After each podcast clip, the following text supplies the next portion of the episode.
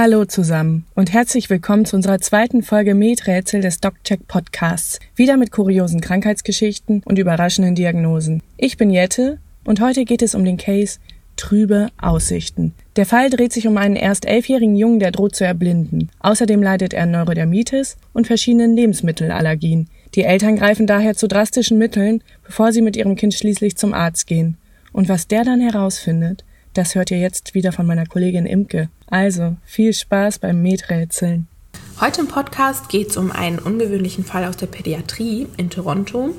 Dort hat sich ein elfjähriger Junge mit seinen Eltern beim Kinderarzt vorgestellt. Und zwar, weil er seit acht Monaten kontinuierlich an Sehkraft verliert. Ansonsten habe er keine Symptome, keine Schmerzen, kein Fieber. Sein Auge ist äußerlich auch nicht verletzt. Es ist nicht rot, nicht entzündet. Und bei genauerem Nachfragen können die Beschwerden dann auch besser differenziert werden. Also er kann wohl besonders schlecht im Dunkeln sehen und er reagiert empfindlich auf Licht und seine Augen sind zunehmend trocken. In der Untersuchung fällt dann auf, dass die Sehschärfe bereits stark eingeschränkt ist. Der Junge nimmt Handbewegungen erst unter 30 cm vor seinen Augen wahr und daraufhin schickt der Kinderarzt dann den kleinen Patienten zum Augenarzt und in der ophthalmologischen Untersuchung zeigt sich dann, dass auf der Bindehaut sich so trockene, schaumige, mattweiße Flecken befinden und die Hornhaut ist eingetrübt. Bei den Symptomen muss man differentialdiagnostisch verschiedene Ursachen in Erwägung ziehen. Bei einem trockenen Auge zum Beispiel ähm, muss man an Erkrankungen des rheumatischen Formenkreises denken, wie zum Beispiel das Jürgen-Syndrom. Hier kommt es zu verminderten Tränenproduktionen.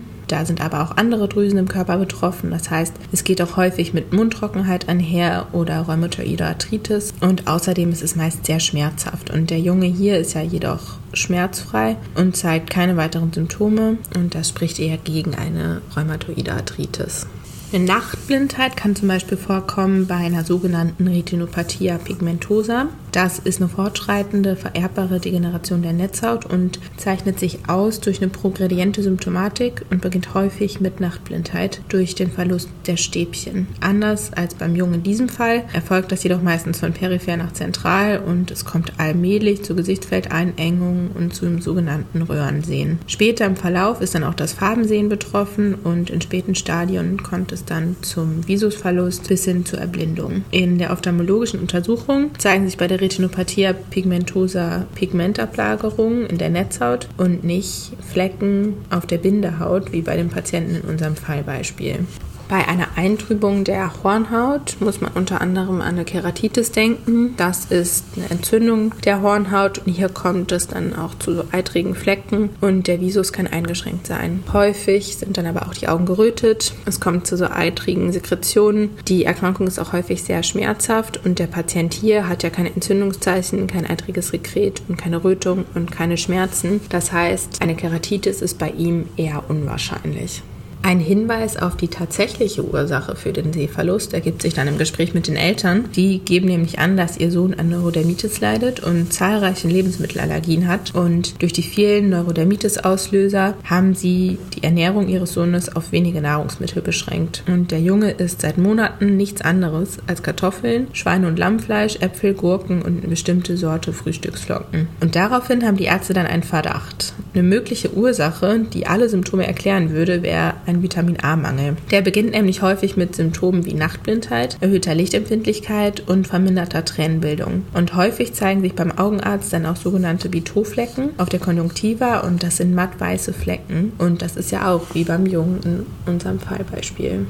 Die Ärzte bestimmen also den Vitamin A-Spiegel im Blut und werden tatsächlich fündig. Der Spiegel liegt bei 14,33 Mikrogramm pro Deziliter bei einem Normwert von ungefähr 25 bis 48 Mikrogramm pro Deziliter und somit ist der Spiegel bei dem Jungen deutlich erniedrigt. Und Vitamin A-Mangel ist die häufigste Ursache für vermeidbare Erblindung bei Kindern. Sie tritt allerdings vor allen Dingen in Entwicklungsländern auf und hier erblinden jährlich zwischen 250.000 und 500.000 Kindern an einem Vitamin A-Mangel. Dabei ist Nachtblindheit Häufig das erste Symptom. Weitere Symptome können aber sein zum Beispiel eine erhöhte Infektanfälligkeit, eine trockene und schuppige Haut, Wachstumsstörungen, Ossifikationsstörungen und das Auftreten von sogenannten Bitoflecken ist dabei pathognomisch. Diese Bitoflecken sind Keratinansammlungen in der Bindehaut ja, und sind sozusagen sehr spezifisch für den Vitamin A-Mangel. Als Keratomalazie wird die Trübung der Hornhaut bezeichnet, die durch den Vitamin A-Mangel hervorgerufen wird und die komplette Eintrübung der Hornhaut führt dann zur Erblindung. Die Nachtblindheit kommt so zustande, dass es vermindert Vitamin A gibt und dadurch wird auch vermindert Rhodopsin produziert. Und Rhodopsin ist ein Pigment, das wichtig ist für das Nachtsehen. Und die Stäbchen der Retina sind da besonders empfindlich für den Vitamin A-Mangel, denn sie reagieren normalerweise auf geringe Lichtmengen. Und deshalb wird der Mangel bei Nacht auch besonders deutlich. Und die Dunkeladaption erfolgt dann über die Zapfen. Die sind jedoch sehr viel weniger sensibel als die Stäbchen. Und die Folge ist dann die Nachtblindheit. Folgen eines Vitamin A-Mangels sind neben dem Erblindungsrisiko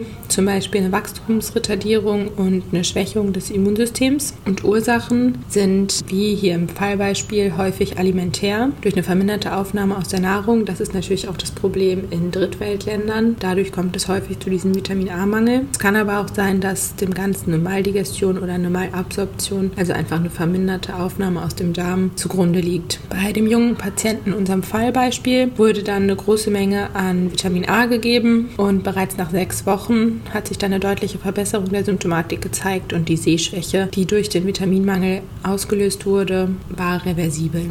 Unser Podcast stützt sich auf einen Case Report der Ärzte aus Toronto und die haben den Bericht angefertigt, um nochmal daran zu erinnern, dass man bei Augentrockenheit und Visusverlust auch in Industrienationen einen Vitaminmangel in Betracht ziehen sollte.